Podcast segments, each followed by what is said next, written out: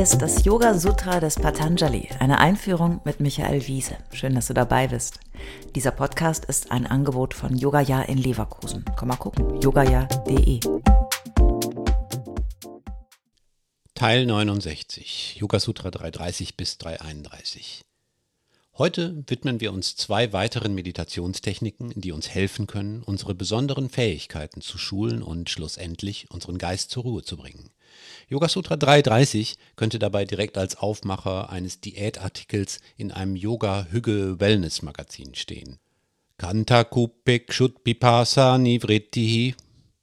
Durch Meditation auf die Kehlgrube lösen sich Hunger und Durst auf. Na, das ist doch die Lösung.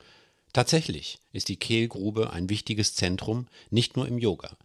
Da gilt dieser Bereich auch als Verschluss, als Banda, mit dem man Energien im Körper lenkt. Anatomisch betrachtet ist das auch plausibel. Im Bereich der Kehle haben wir ja tatsächlich eine quer verlaufende Struktur, ein Verschluss, mit dem wir Luft- und Speiseröhre hoffentlich abwechselnd schließen und öffnen. Das klappt ja auch erstaunlich gut, denn insgesamt verschlucken wir uns ja doch eher selten, wenn man bedenkt, was für eine Schwerstarbeit der Kehlkopf jeden Tag leisten muss. Ähnlich wie beim Beckenboden und dem Zwerchfell ist der Kehlkopf ein Diaphragma, als eine quer verlaufende Struktur, die unterschiedliche Ebenen des Körpers einteilt, wie Etagen in einem Wohnhaus. Die Kehlgrube ist genau genommen die Vertiefung am Beginn des Halses, die über dem Brustbein sitzt. Wieder etwas zum Begreifen, so wie der Bauchnabel in der letzten Folge. Was für ein schöner Ort. Was für ein weicher Ort, oder? So empfindlich und auch irgendwie sehr ungeschützt. Hier muss alles durch, was uns versorgt. Luft, Nahrung, Wasser, Blut, Nerven, Sehnen, Muskeln, Knochen und vieles mehr. Also, Hunger und Durst lösen sich auf, wenn wir uns auf die Kehlgrube konzentrieren. Kann man ja mal versuchen, denke ich mir immer. Aber natürlich geht es hier nicht um eine Brigitte-Diät. Warum schlägt Patanjali überhaupt vor, Hunger und Durst aufzulösen? Hunger und Durst sind die zwei wohl gewaltigsten Gefühle, die wir haben. Sie funktionieren ohne weiteren Kontext, sind unmittelbar und kompromisslos. Hunger und Durst sind wollen, essen wollen, trinken wollen. Wenn wir Hunger und Durst haben, lassen wir alles andere liegen und stehen. Nur noch Liebe, Angst und Wut haben ähnliche Qualitäten. Es sind tiefe Gefühle, die sich vor alles andere schieben. Das würde uns aber ablenken. Natürlich können wir das Problem lösen, indem wir eben einfach essen und trinken und dann mit vollem Bauch beim Meditieren einschlafen. Die Yogis haben aber den Anspruch, das Ganze an der Quelle zu überwinden. Und sie sehen die Quelle allen Leids im unruhigen Geist. Es ist also nicht der Körper, dem wir eine Diät verordnen müssen, um schlank zu werden, sondern es ist der Geist, den wir einer Diät unterziehen müssen, um ruhig zu werden.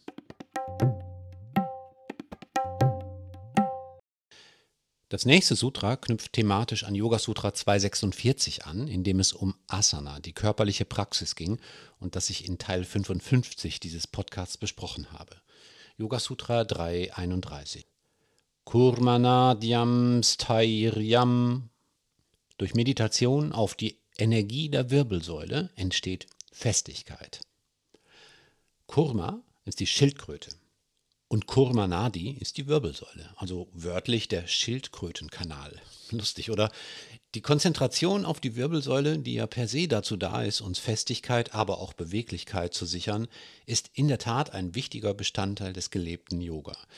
Die 24 gelenkig miteinander verbundenen Wirbel sind ja auch tatsächlich unser Energiekanal, durch den unsere gesamte nervale Versorgung läuft. Ich finde es ganz hilfreich und benutze das auch oft in meinen Klassen, ein Modell der Wirbelsäule zu zeigen. Eine wundervolle Konstruktion, um deren Pflege und Instandhaltung wir uns in der Regel zu wenig kümmern, bis es oft fast zu spät ist. Oder bis insbesondere der obere Rücken vor lauter Sitzen und Verkürzungen tatsächlich irgendwann aussieht wie ein Schildkrötenrücken. Ob die alten Yogis auch schon dieses Problem hatten, nach dem Motto, ey Alter, ich hab so Rückenschmerzen vom Meditieren, so wird das nichts mit der Erleuchtung, verdammt. Die Konzentration auf die Wirbelsäule, diesen Energie- und Bewegungskanal, die Freude an der Bewegungsfähigkeit, die Stabilität, aber auch die Feingliedrigkeit kann uns den Blick auf den eigenen Körper erleichtern und für viel Freude sorgen. Yoga ist eine so gute Technik, sich um die Langlebigkeit unseres Rückens zu kümmern. Denn Festigkeit oder Standhaftigkeit, die Patanjali hier anspricht, beginnt anatomisch in der Wirbelsäule, aber setzt sich fort im gesamten Wesen. Dann wird aus Stabilität und Festigkeit, die gleichsam beweglich ist, ein Vorbild für unseren Geist. Stabil und beweglich zugleich. Das ist Yoga.